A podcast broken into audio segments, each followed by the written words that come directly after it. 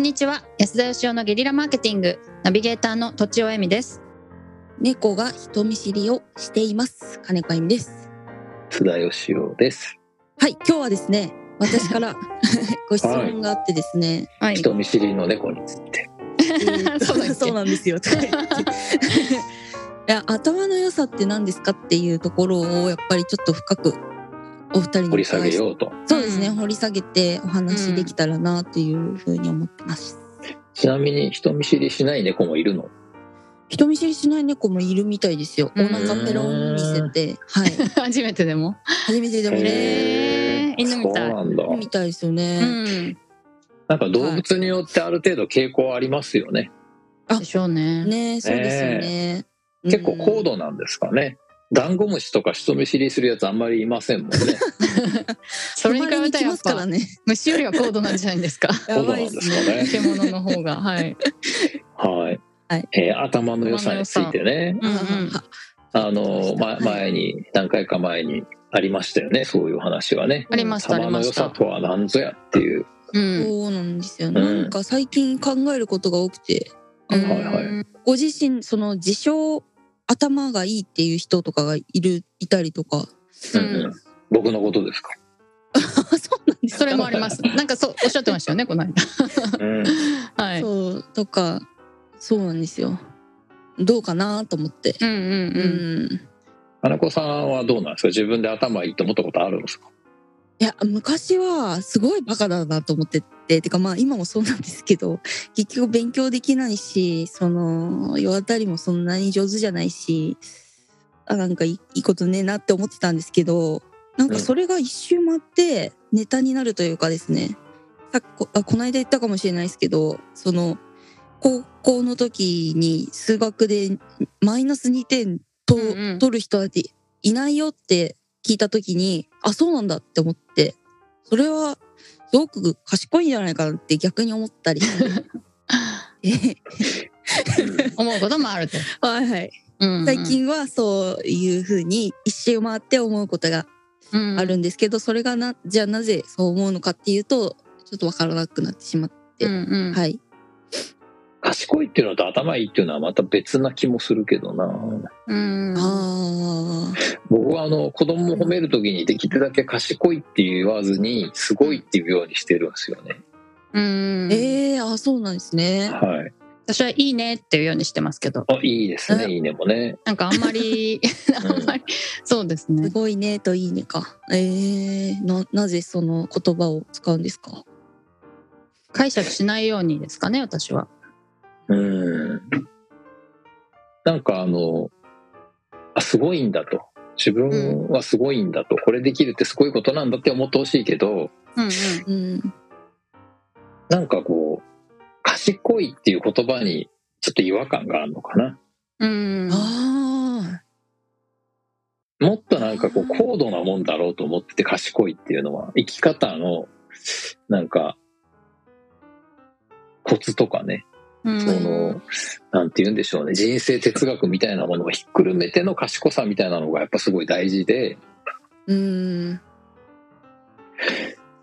頭がいいって言ったらなんか種類がいろいろあるじゃないですか。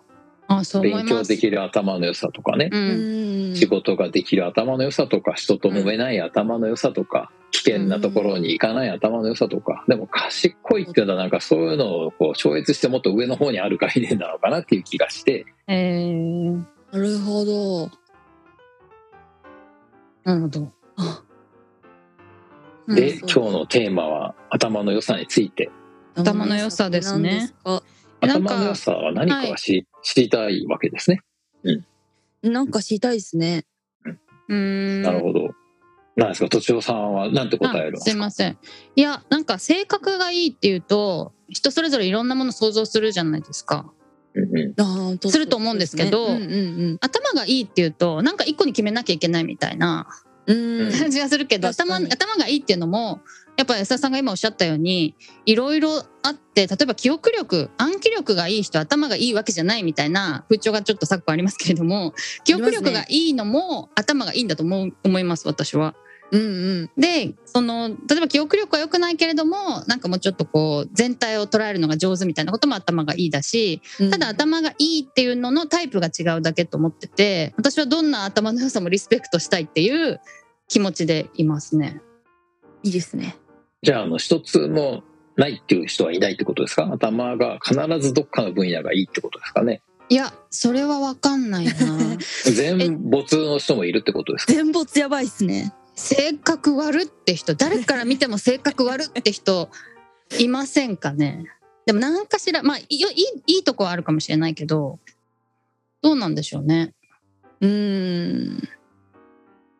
性格悪い人ね。でもなんか性格悪いのにやたら仲良しな友達いる人とかいますよね。じゃあやっぱいい面もあるんですね。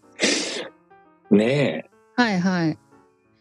ぜうーん。何かしらでも頭のいいポイントは何かしら見つけられるかもしれないですね。一般的にできないことのが多くても。うーん。え。なんかあの、どんな分野でもいいと思うんですけどね。はいはい。さっきいろんな分野があるって言いましたけど、うん。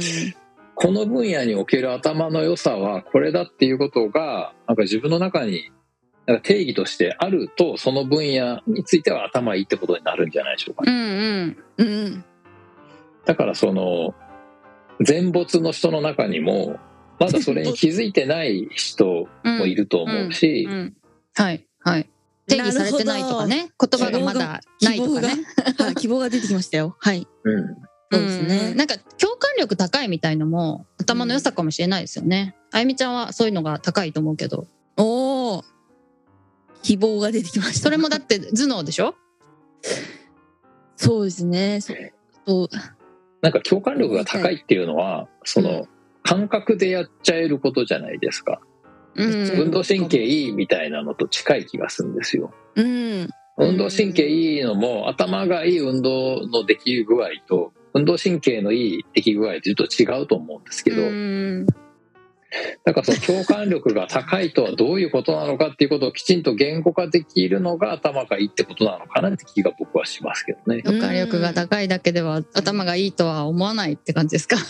頭がいい共感力の高さとああその頭を使っていない共感力の高さがあるんじゃないのかな。だ今回のテーマが頭の良さについてなんで、はい、うんやっぱりその何をもって成果が出るのかとか何が良くて何が悪いのかをきちんと言語化できるってことなんじゃないですかね。やっぱ。うんうんううん。んなるほど。なるほどね。言語がすごい難しいですもんね。そう。でも言語能力がないくて頭がいい人もいると思うんですよね。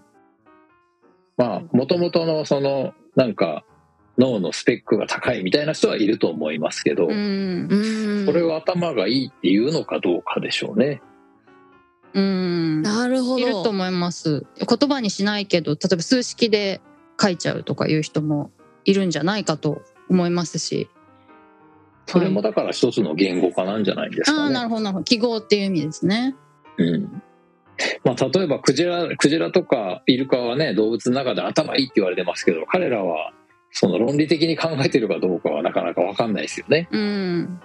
うん。言語化も数値化もできないし。あれ頭いいのか悪いのかっつったらでも確かに他の動物よりは頭いいですようね。ん。確かにその測測りようがないっていうのはありますよね。いくらもしかして本当は頭いいのかもしれないけど何か記号なり言葉なりで表してもらえないと測りようがないっていうのは分かります。うんね難しい。僕の中ではでもねあの、うん。自分の定義する頭の良さみたいなのは一応ありましあてはい。おお僕はやっぱりその客観視できる人ですね。自分を。ああうんうん。一つには。うんうん。うんなるほど。それがやっぱ一つのその頭の良さの条件みたいなものに入れてるかな僕は。なるほど。そういう人の方がこう今の今の世の中って言うとあれだけどこうなんかいろんなことがうまくいくというか仕事もできますし。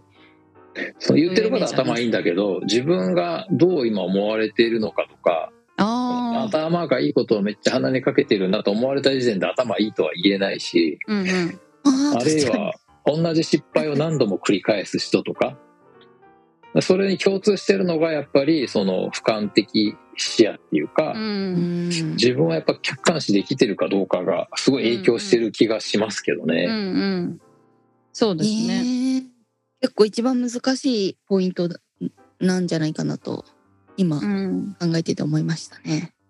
じゃあそこを分かりやすくおまとめいただきましょう。えー、ちょっと難しくないですか？安田さんはまあその客観視できる人えではないかということでうん私はもっといろいろあのいろんなベクトルであるんじゃないかなと思っていてあゆみちゃんは悩み中って感じですかね、そうですね。はいはい。ということで、本日は以上です。ありがとうございました。ありがとうございました本日も番組をお聞きいただきありがとうございました私たち3人でギブの実験室というオンラインサロンを始めることにしましたキャンプファイヤーファンクラブというサービスで募集をしていますので参加したい方はキャンプファイヤーで検索するか境目研究家安田よしおのホームページ安田義雄 .com からお申し込みください。来週もお楽しみに。